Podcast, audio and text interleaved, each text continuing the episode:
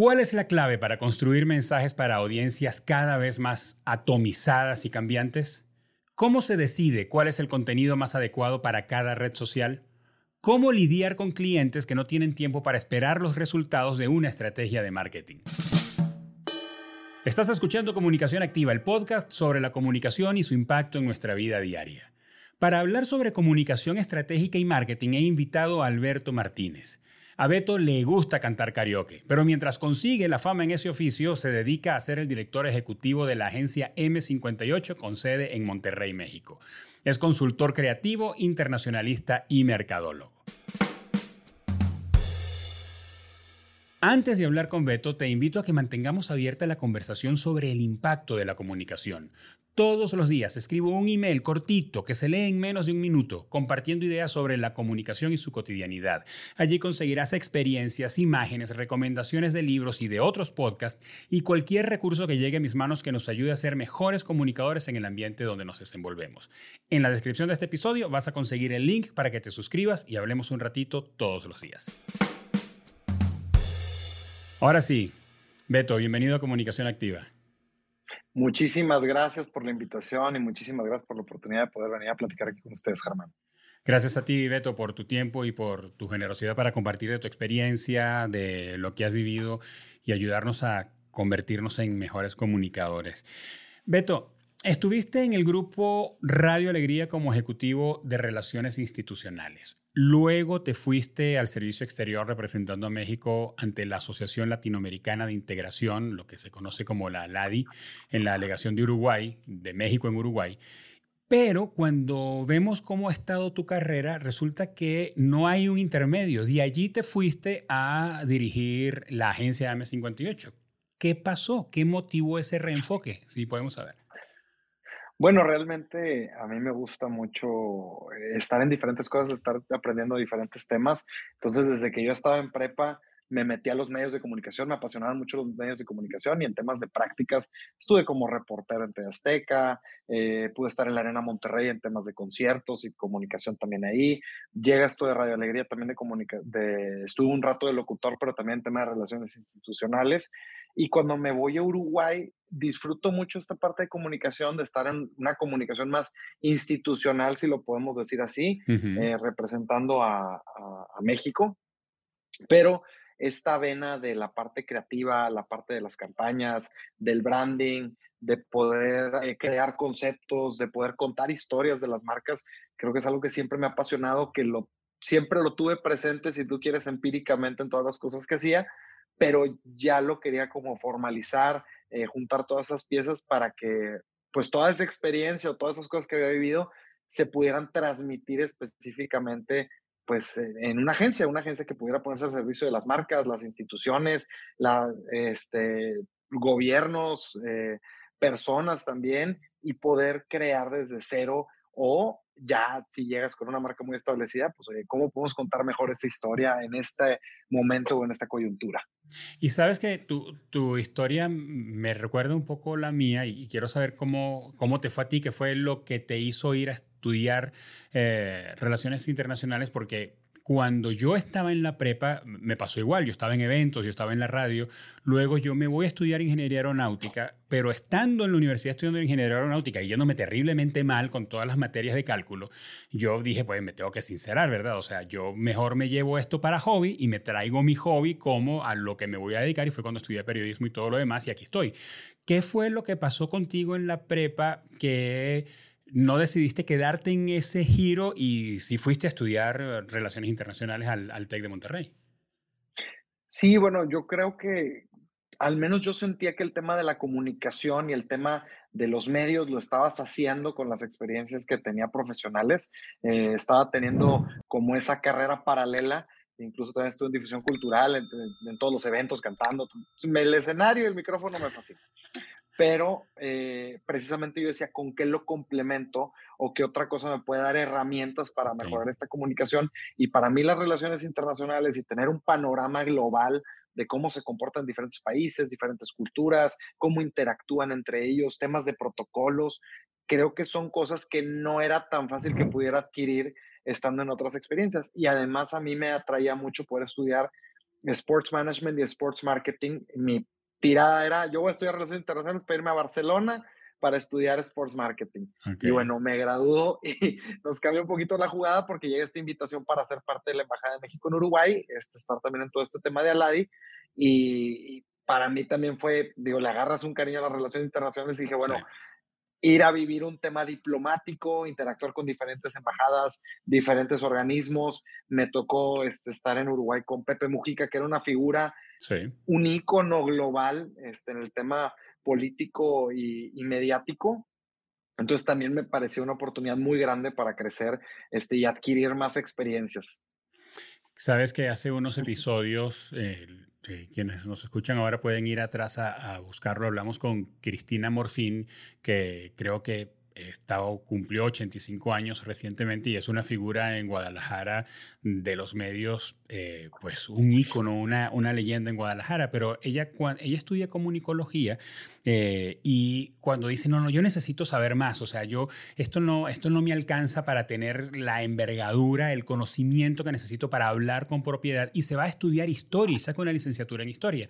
Tú sientes, eh, Beto, y, me voy un momento por aquí porque me parece que nos escuchan muchos chavos y personas que están, tú sabes, en ese momento de la vida donde están terminando de armar las cosas que les gusta, sus gustos, con sus hobbies, con, con a qué me dedicaré, en qué podré ser bueno. Entonces tú viendo hoy en retrospectiva, Beto, dirías que, o repetirías esa decisión, haber estudiado relaciones internacionales y conectándolo con una habilidad que no la tenías que estudiar, estaba dentro de ti, está dentro de ti, que es la comunicación, te dio un mix original, singular, que te ha permitido llegar a donde estás hoy?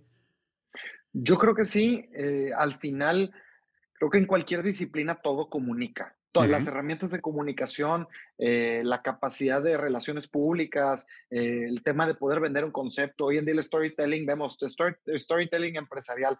Son muchas cosas, tanto de la mercadotecnia como de la comunicación, que creo que deben de estar inherentes en cualquier carrera o en cualquier profesión, en muchas disciplinas. Entonces, a mí que, que lo estaba viviendo en un día a día y para la parte que a mí me gusta de la comunicación, creo que sí. Hay gente que sí le gusta mucho la producción, hay mucha, hay mucha gente que le gusta más este, todo este tema de, de ya meterse en un tema de diseño, meterse en otros temas de mercadotecnia y comunicación que son más especializados. Pero yo, yo que no me gusta el tema de la producción, me gusta entenderla, pero me gusta acá en el foco, ¿verdad? Entonces, esas herramientas o ese mix yo creo que, que, fue muy positivo. Siento que si hubiera estudiado comunicación solamente, quizá me hubiera sesgado mucho en la parte detrás de cámaras, y cómo generar el producto. Y a mí me gusta comunicar mis ideas desde otras disciplinas, que, que creo que eso, para mí al menos en mi mix, creo que es, que, es muy valioso. Me dio esa visión o ese panorama para, para poder complementar lo que ya estaba haciendo en la práctica. Eh, ser internacionalista y además ejercer en el servicio exterior te da una carga política muy fuerte, Beto. ¿Tú sientes todavía eh, que la política te ala, te llama, te, le prestas atención, te interesa, aunque algunas veces a nosotros nos toca meternos más en, en el universo de, y en el ecosistema de nuestros clientes y ver lo que es posible, porque la política puede como alarte por los pies hacia, hacia abajo y, y, hacerte sentir que las cosas no están tan bien como necesitamos y el cliente necesita que esté, pero ¿cómo, cómo te sientes tú en esa dinámica si todavía la política te, híjole, te susurra al oído? Me encanta, la verdad, tema político me encanta, lo, lo, leo mucho, lo consumo mucho, las campañas políticas y ahora que se volvieron más pop o se volvieron mucho más basadas, digo, mucho político contrata agencias de, es que no quiero que tengan nada de experiencia en política porque quiero que me vendas como una marca.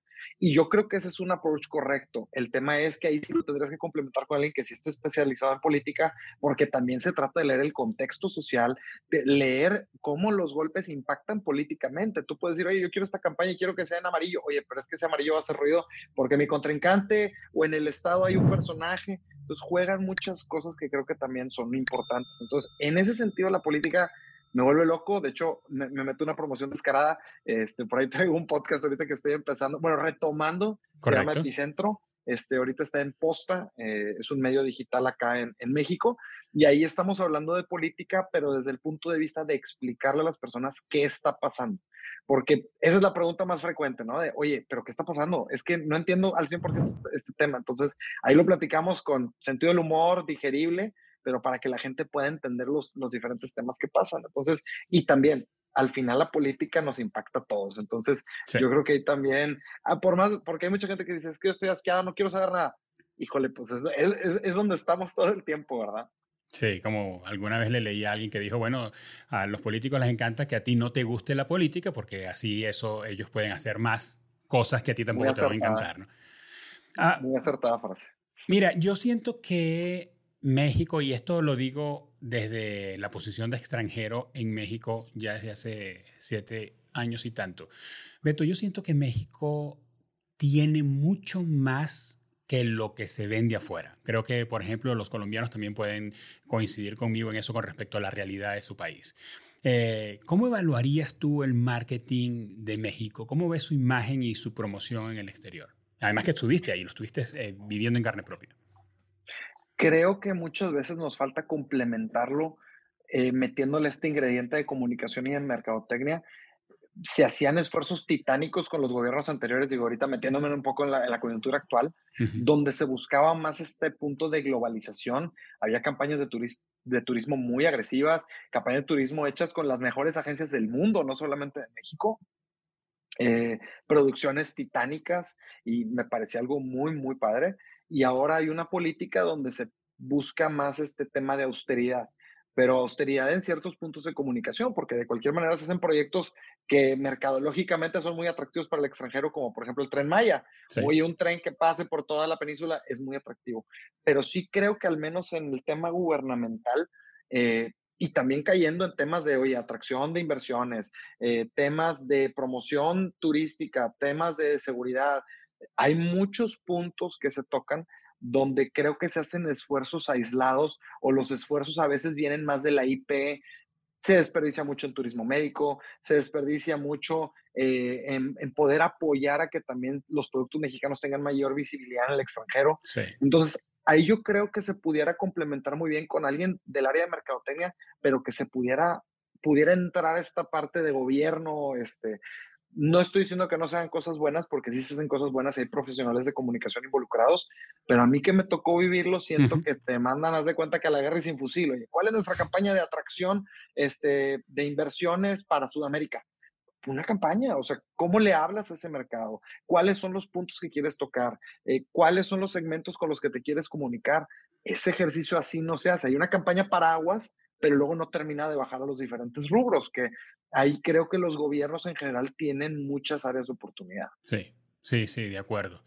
Mira, quiero establecer una especie de índice eh, que no pretendo que sea una camisa de fuerza, Beto, pero sí que nos permita conocer la perspectiva que tú tienes del marketing, porque marketing y relaciones internacionales tú las lanzas así sobre la mesa y pareciera que no son afines, pero como hablábamos antes de grabar, tienen muchas cosas en común.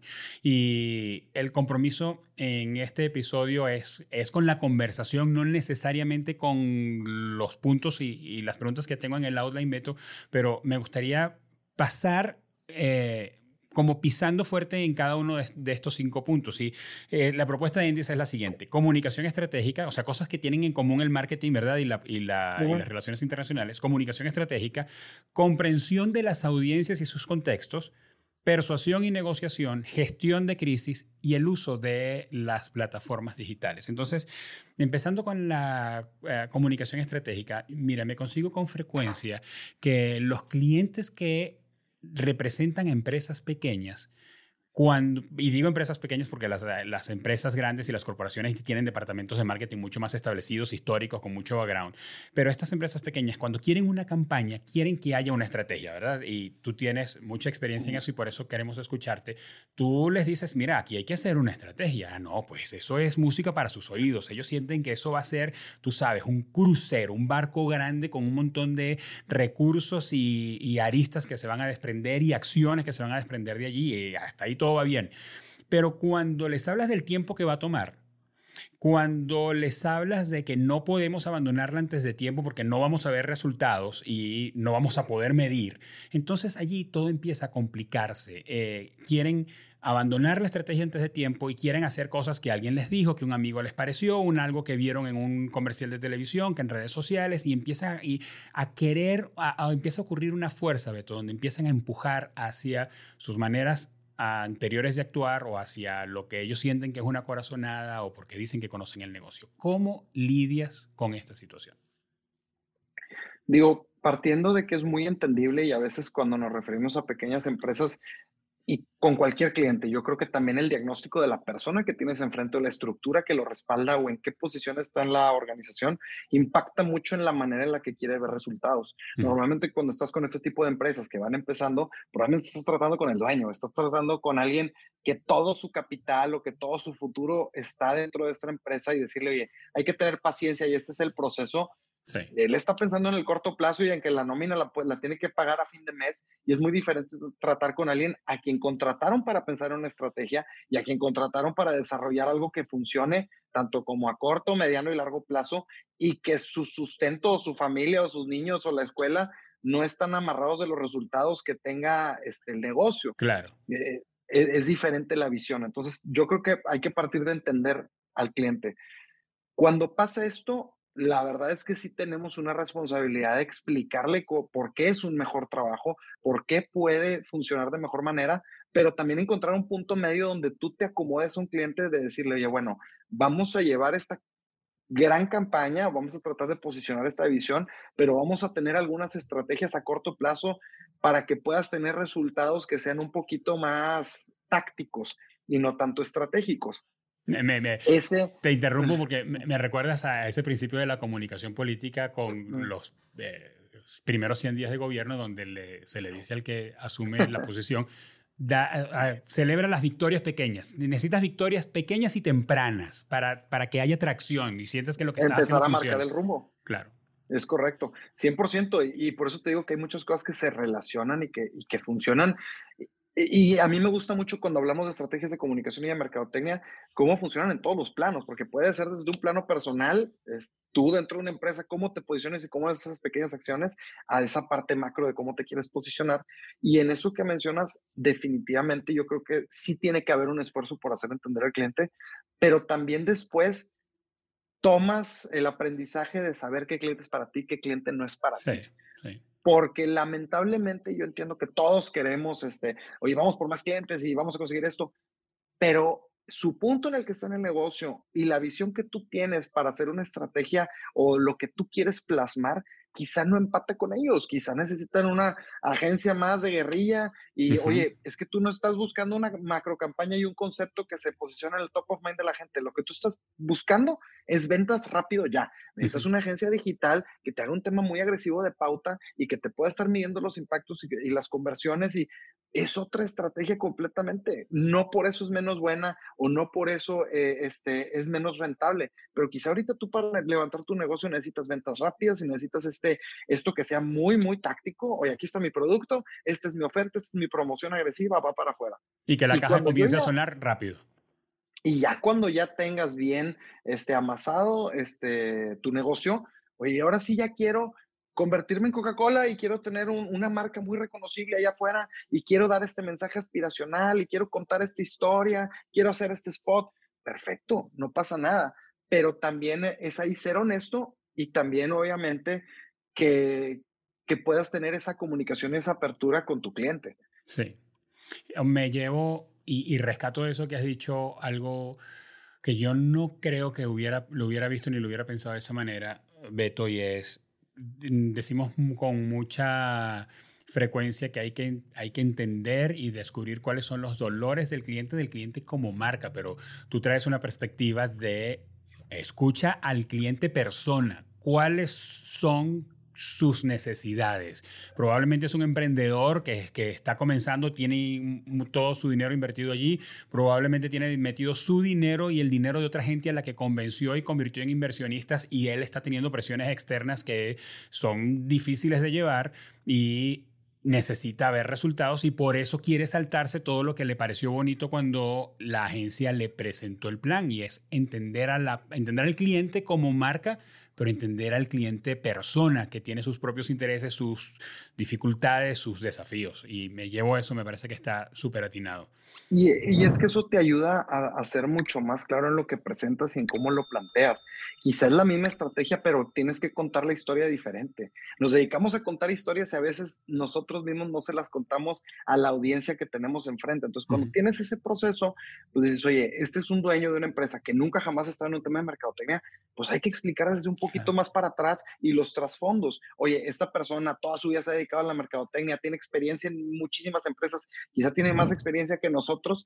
No bullshit, o sea, aquí está, esto es, así funciona, tú ya sabes para dónde vamos. O quizás una persona que está en un puesto donde tiene un, un, un jefe que está pidiendo y, y, y, exigiendo mucho, él necesita que la estrategia se la presentes para que la historia ya se cuente y él la pueda presentar de mejor manera con su jefe. Entonces, todas esas partes eh, y obviamente eso lo vuelve retador para la agencia porque ya no solamente estás hablando, este es mi proceso y así trabajo yo.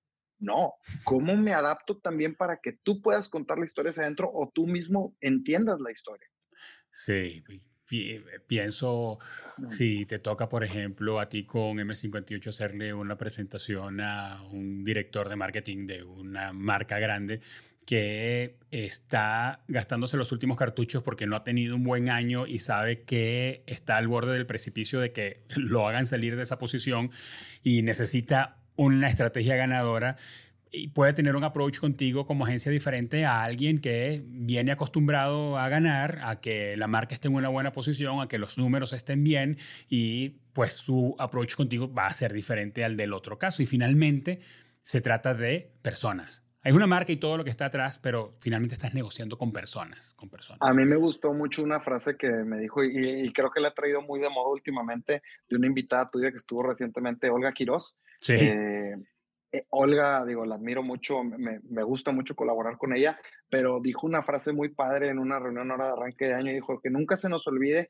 que lo que refleja fuera una marca son las personas que la conforman. Al final esas personas están contando la historia, se transmite y muy rápido la gente se da cuenta de, del reflejo de lo que está allá afuera. Tú no puedes contar historias muy padres y las personas que están adentro lo están haciendo de una manera incómoda, y hay, hay fricciones y también eso se nota. Entonces, creo que, que, esa parte de que las personas están detrás y que las personas son las que están interactuando y tomando decisiones es muy, muy importante para poderte comunicar con la marca y poder comunicar allá afuera. De acuerdo, de acuerdo contigo.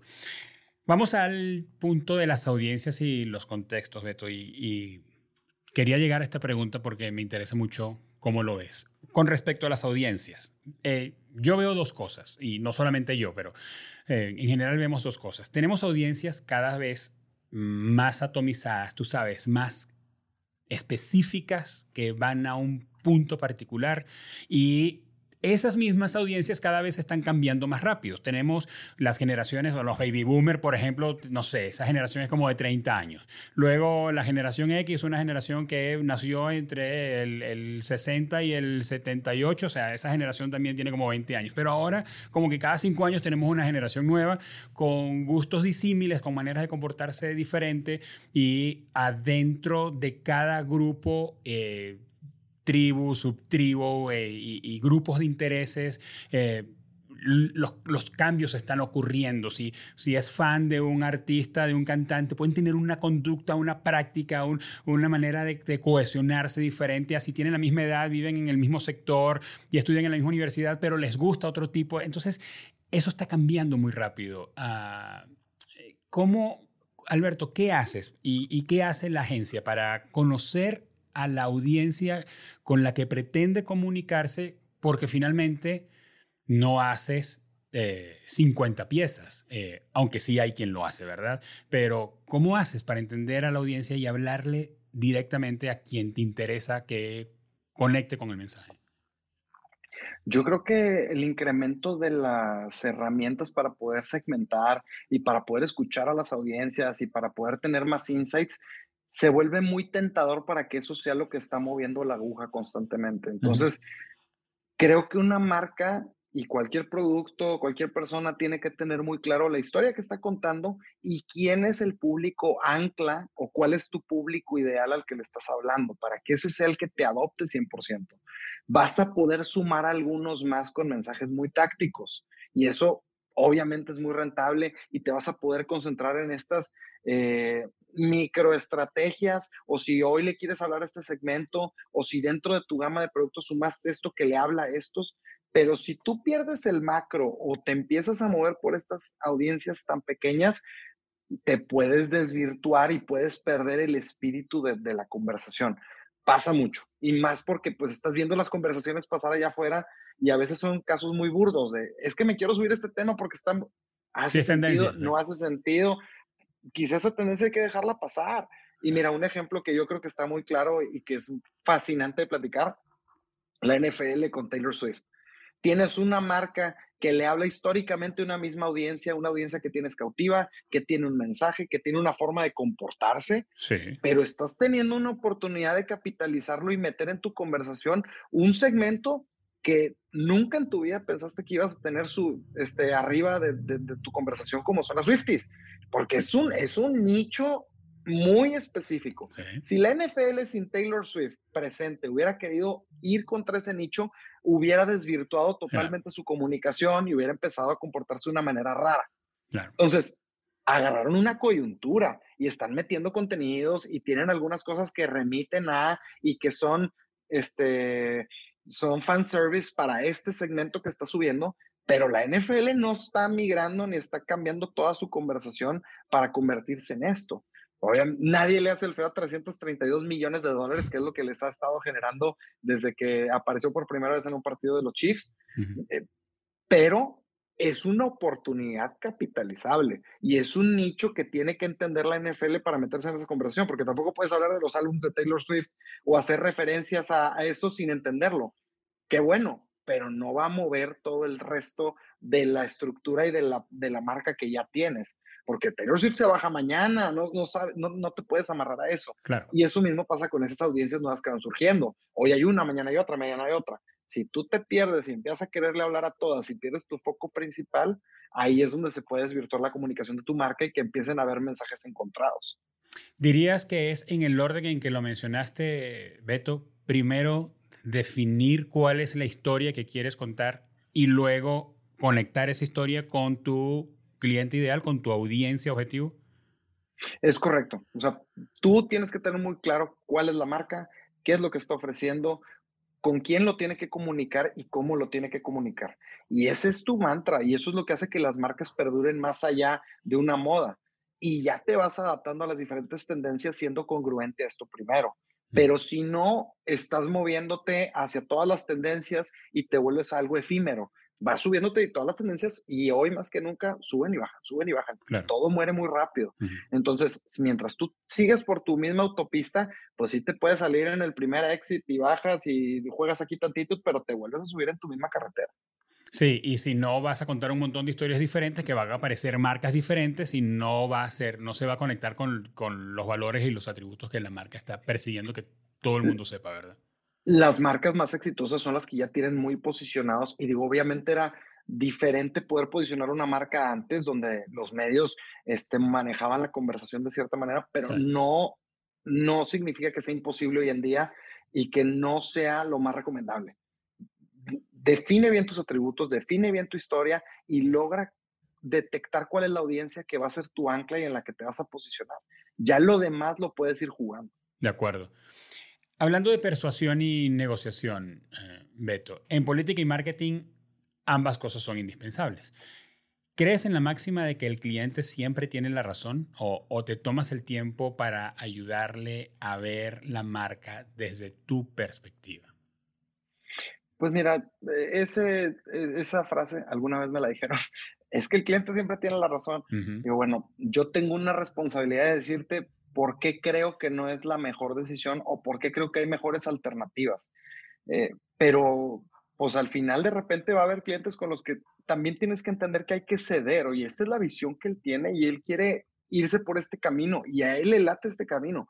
También es muy válido porque nadie tiene la verdad absoluta, pero también creo que si llegas a un punto, una dinámica con un cliente donde dice, es que el cliente siempre tiene la razón, híjole, pues yo creo que necesitas alguien que arrastre el lápiz y que se sienta aquí al lado de ti, que nada más se ponga a ejecutar lo que tú quieres, porque no van a haber cosas allá afuera de las que yo me siento orgulloso como agencia y no voy a estar haciendo lo que yo en esencia creo que debe de ser. Y te vuelves, te subes a la inercia, entiendo. Todos tenemos de repente clientes donde, pues híjole, es que todos hay que cobrar la factura y es muy válido y también pasa. Pero yo creo que sí tiene que haber un diálogo y tiene que haber una dinámica donde el cliente confía en ti, porque desde un principio cuando un cliente te contrata, ya sea por un pitch o porque te buscó o porque le interesó, pues le interesaron tus puntos de vista y le interesó tu, tu experiencia y le, le tu visión.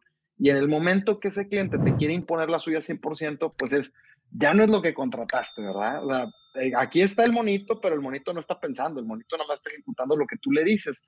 Entonces, yo no me voy a sentir cómodo porque no estoy dándote lo que debe de ser y tú en un punto te vas a desgastar porque el que vas a señalar de culpable va a ser el que tienes al lado y va a terminar un discurso de es que no me proponen cosas, es que no, me hacen algo diferente.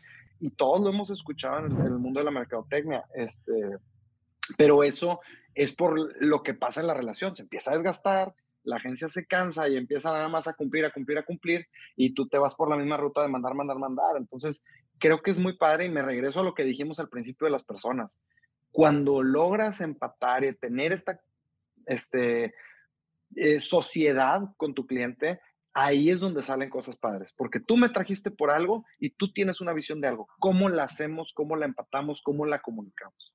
Pero juntos.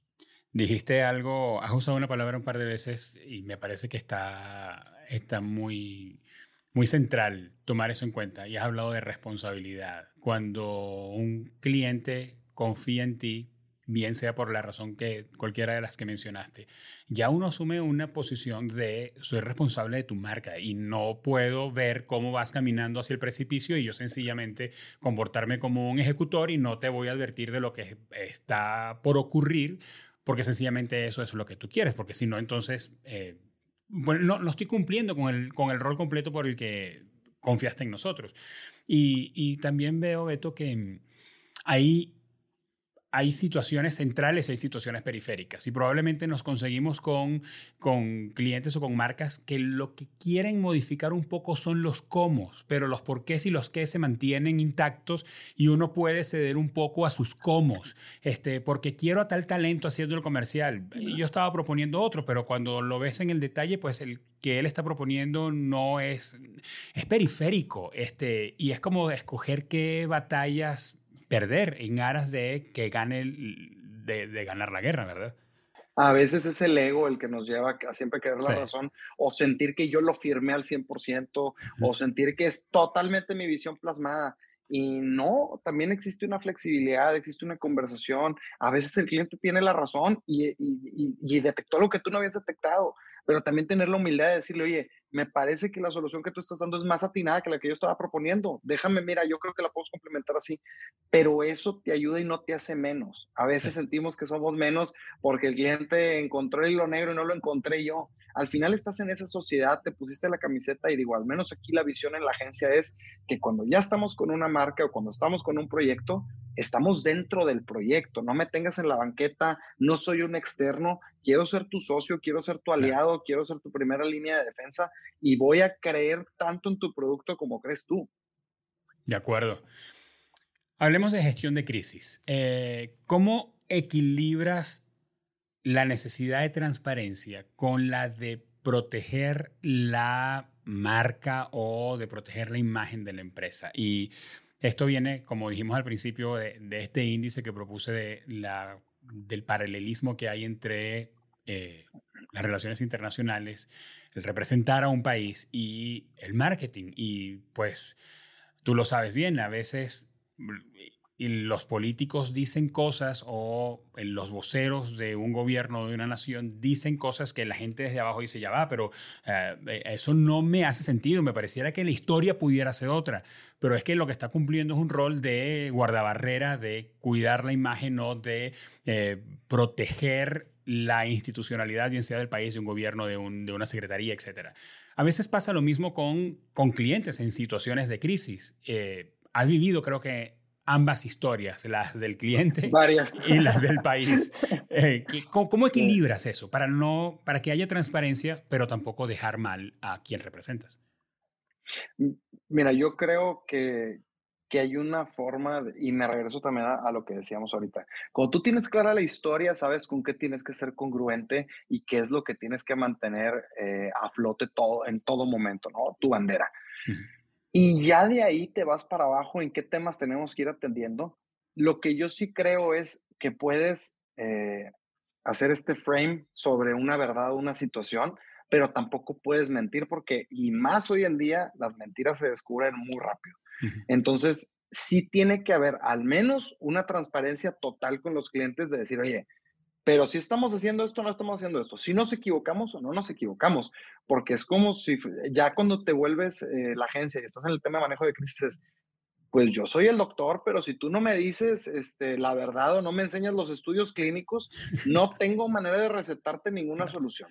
Vamos a buscar la manera de que salgamos, vamos a buscar la manera de resolverlo en la medida de lo posible, porque tampoco luego hay que venderle espejitos. A veces sí hay que decirle al cliente, oye, aquí ya nos topamos, ¿verdad? Ya nos alcanzó la realidad, es un tema legal, está más allá. ¿Qué queremos salvar? ¿Qué no podemos salvar?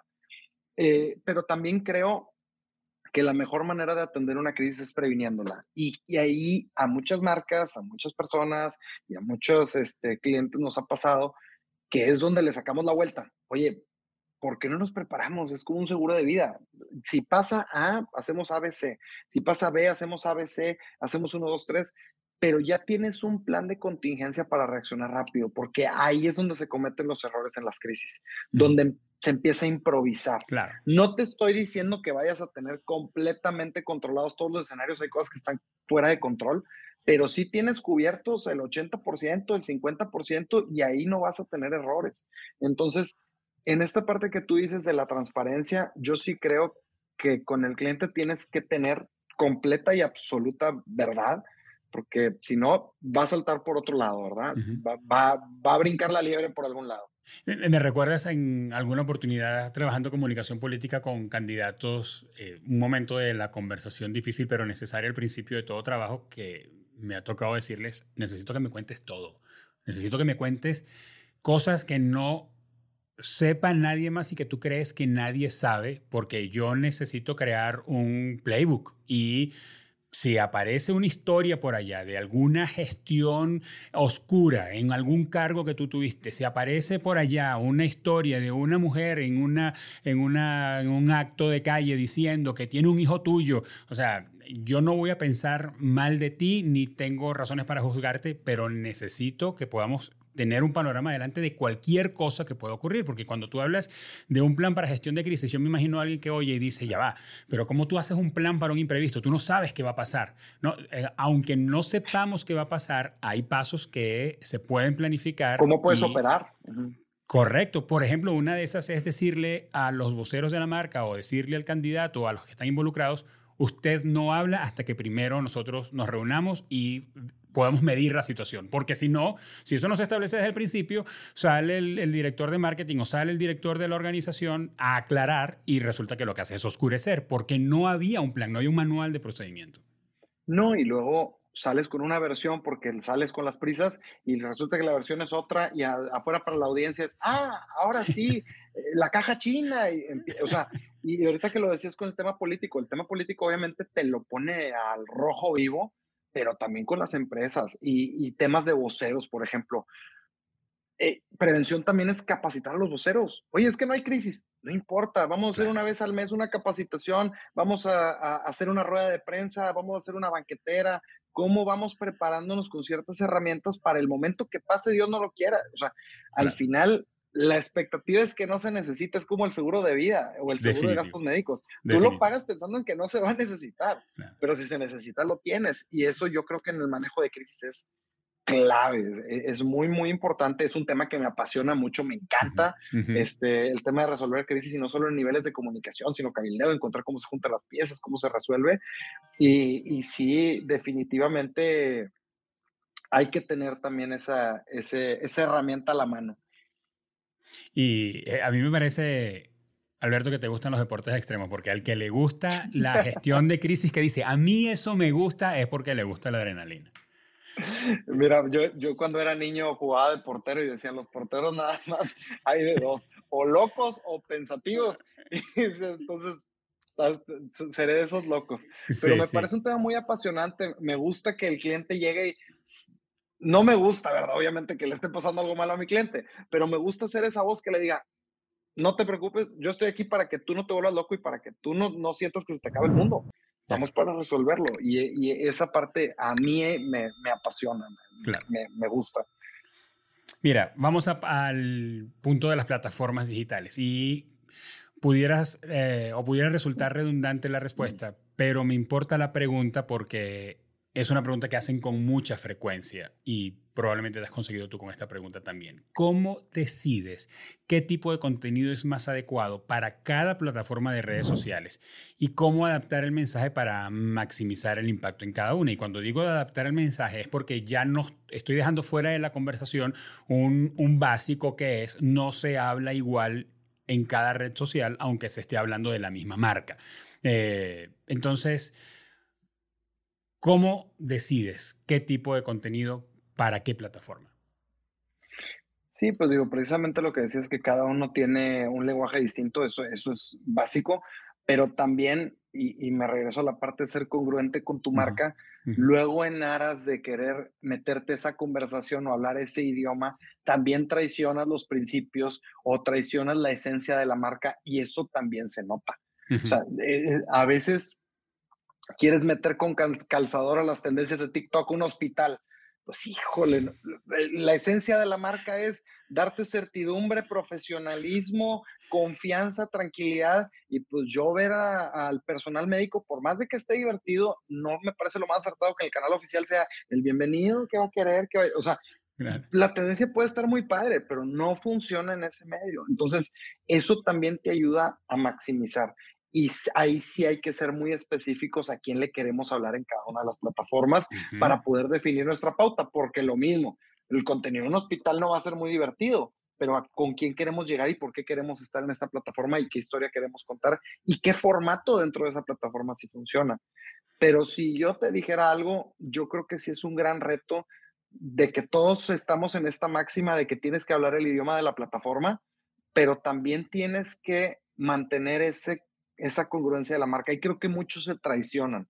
Porque si soy, oye, es que Twitter es más de ideas, entonces vamos a hacer un hilo. ¿quién está esperando un hilo de una carnicería? No, no, no, cabes aquí. O sea, hay, ciertos puntos y ciertos momentos para todo. Incluso, pues tú ves un TikTok y dices, oye, no todo es bailar. A veces también es este punto de eh, cinco cosas, eh, cinco revisiones médicas que te tienes que hacer anualmente, cinco puntos eh, que tienes que estar, empezar a revisar cuando tienes más de 30 años.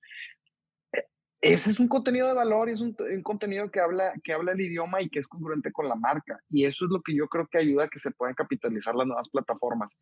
Y también detectar dónde están nuestras audiencias, porque luego queremos estar en todo y no estamos en nada. Así es. Y, y tampoco se trata de solo enfocarte en una, porque luego también hay otros que va toda la carne al asador a TikTok. Necesitamos la parte de la validación de los medios tradicionales también, que luego me los dejan fuera. Entonces.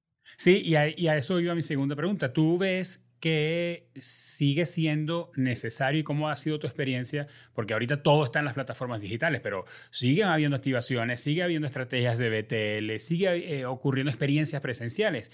Eh, ¿Sigues incluyendo esas estrategias dentro de tu, del plan para los clientes? Por supuesto, y, y a veces es muy tentador de nuevo, como decíamos, el mundo digital te da demasiadas herramientas que dices, ¿para qué me salgo si aquí sí me pueden decir cuánto gané por cada peso? a veces también hay que aventurarse en estas cosas que nos dan el awareness o cosas que nos dan validación, a veces una plana del periódico. En México tenemos un mundo de personas que todavía agarran los periódicos, que ahí ven el oferteo, que gente que escucha el radio, eh, las activaciones siempre son muy entretenidas. El tema es cómo logras que todos tus diferentes canales de comunicación mantengan esta misma estrategia donde sean congruentes con la marca y que además se comuniquen entre ellas. Oye, Hice la convocatoria por redes sociales y por radio. La experiencia fue esta, de ahí sacamos clips, esto lo pautamos en redes para invitar a la siguiente. Eso es lo que te ayuda a que, a, que, a que tengas mayor impacto, la diversificación de tus medios y un buen mix and match. No se trata de nada más, oye, es que tenemos que cumplir, entonces vamos a poner también, ¿hace sentido o no hace sentido en la estrategia que estamos buscando? Eh, panorámicos, a veces te dicen, no, es que los panorámicos ya para qué, es un, es un tema, es un statement allá afuera. El cliente lo ve, te da una validación. Hay historias que tú puedes contar en tu propio blog y en tus canales propios, y hay historias que tiene que contar el medio porque te está dando el respaldo de la veracidad y de la legitimidad que tiene el medio. Entonces, yo creo que sí es importante que lo mismo, vuelves a la esencia de la marca y a lo que quieres comunicar y cuál es tu audiencia y hacer ese mix and match. A veces sí, no, a veces sí puede ser 100% digital y no pasa nada, no, tiene nada de malo. Para algo muy táctico, esta, esta carrera de compras va específicamente para este cliente, etcétera. Pero yo creo, y sí soy un fiel este, partidario e impulsor de que se exploren diferentes canales. A veces hay cosas más divertidas que puede hacer en un periódico. Una portada falsa porque queremos, no sé, promocionar la película de Spider-Man y hoy vamos a hacer, y lo hicieron en Nueva York, que hoy el periódico parezca que es el Daily Bugle Oye, se volvió algo que luego se viralizó y brincó a digital, pero era un BTL con un print. Claro. También funciona. Beto, ¿qué estás viendo, leyendo o escuchando que nos puedas recomendar de cualquier tema, pero que te tenga enganchado? Cualquier tema que me tenga enganchado. Estaba, soy de tener varios libros. Estoy leyendo Atomic Habits porque es de desarrollo personal. Estoy leyendo este precisamente. No venía preparado para la pregunta, nomás quiero que le digas a tu audiencia. Este, pero me gusta mucho también. Eh, estoy leyendo también ahorita uno de los mitos que nos dieron traumas, también un poco de historia. Me gusta estar agarrando diferentes cosas, se me hace muy entretenido. Enganchado, bueno, yo creo que hay un podcast que escucho mucho que es el de los tres Mississippis, que también son grandes amigos. Los eh, tres me los tres Mississippis. Tocan muchos temas de mucha variedad, este, está, está muy entretenido, lo, lo, lo, disfruto mucho y también hay como que su análisis. ¿Y qué más he estado escuchando? Música, soy muy musical. yo creo que es lo que me traslada, pero así en general soy de, tratar de agarrar contenidos de diferentes cosas, pero de diferentes temas que crea que me pueden complementar para tener así como una visión más panorámica, pero que me entretengan, que, que sean de calidad. Sí, ahí Beto nos mostró, eh, nos dijo que está leyendo Hábitos Atómicos de, de, James Clear y nos mostró el libro mm. de cómo construir una historia de marca de Donald Miller. Ambos, en ese caso ambos, ambos libros los, los he leído y el de Donald Miller es, es casi que un libro de consulta. Eh, y me voy a llevar, me llevo la tarea de escuchar los tres Mississippis. No he escuchado ese podcast, no, no, no sabía de él. Son grandes amigos, este, hay Gerardo Pacheco, eh, Tiempo Detenido y Shui Solís. Eh, ahí, nos ha tocado coincidir. Y bueno, ellos, la verdad es muy entretenido, de repente informativo a mí me gusta mucho reírme. Sí siento que a mí algo que me ayuda mucho es estar consumiendo cosas que también me relajen, que me desestresen y, también es muy válido porque luego te dicen, no, es que hay que leer puras cosas muy acá, rebuscadas. Creo que el mix a veces es muy sano para mantener el, eh, la, salud mental en estos tiempos tan locos. sí, mira, ¿y tu podcast dónde lo podemos escuchar? Eh, Epicentro. Mi podcast lo pueden escuchar en Spotify, eh, en YouTube también está, se pueden, Posta MX, eh, ellos lo tienen en su canal de YouTube y en Spotify lo pueden encontrar así tal cual, Epicentro. Eh, y busquen PostMX o busquen Epicentro Beto Martínez y ahí, voy a salir. Es un proyecto que ya teníamos de mucho tiempo para atrás, ya, traemos un buen fan base, pero como todo podcast, luego de repente le pierdes la, la, constancia. Lo revivimos porque precisamente vienen las elecciones más grandes de la historia en México. Entonces, tenemos ahí un eslogan que es para opinar hay que estar informado. Entonces, ahí sí creo que es muy importante, pero tampoco estar informado significa que tengas que aburrirte o chutarte algo que sea desesperante y tratamos o tenemos ese esfuerzo para poder este, comunicar esas grandes historias. Buenísimo. Y todas eh, estas recomendaciones de Beto, tanto de podcast como de libros, como de eh, sus recomendaciones de lo que está viendo y leyendo y consumiendo están en la descripción de este episodio, así como el podcast Epicentro. Beto, ¿quién eres y lo que haces engrandece la comunicación y te agradezco muchísimo por eso. Gracias por tu tiempo y por tu generosidad para compartir con nosotros lo que sabes y lo que has vivido hombre, muchísimas gracias a ti, muchísimas gracias a la audiencia y también hay cualquier cosa que quieran preguntar, platicar o discutir en arroba yo soy Beto MTZ, o sea, yo soy Beto Martínez en cualquier plataforma. obviamente en TikTok subo puras tonterías, en Twitter opiniones un poquito que pueden gustar o no gustar y en Instagram ahí subo stories, cosas que ando haciendo y unas cápsulas que estoy colaborando ahorita con Reporte Índigo alrededor de comunicación, mercadotecnia y relaciones públicas. Fantástico. No sé por qué, pero me parece que todo el mundo va primero a ver cómo está la cosa en TikTok. en TikTok está divertido. La verdad me, entretengo mucho. Para, eso es, ¿no? Ahí no esperen nada profundo. nada serio. gracias, Beto. Es correcto. Un abrazo. Muchísimas gracias a ti, Germán.